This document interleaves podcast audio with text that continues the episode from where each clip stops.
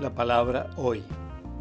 Jesús dijo, Te alabo Padre, Señor del cielo y de la tierra, por ocultado estas cosas a los sabios y a los prudentes, las has revelado a los pequeños.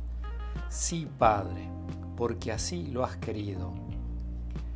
Todo me ha sido dado por mi Padre, y nadie conoce al Hijo sino el Padre, así como nadie conoce al Padre sino el Hijo y aquel a quien el Hijo se lo quiera revelar.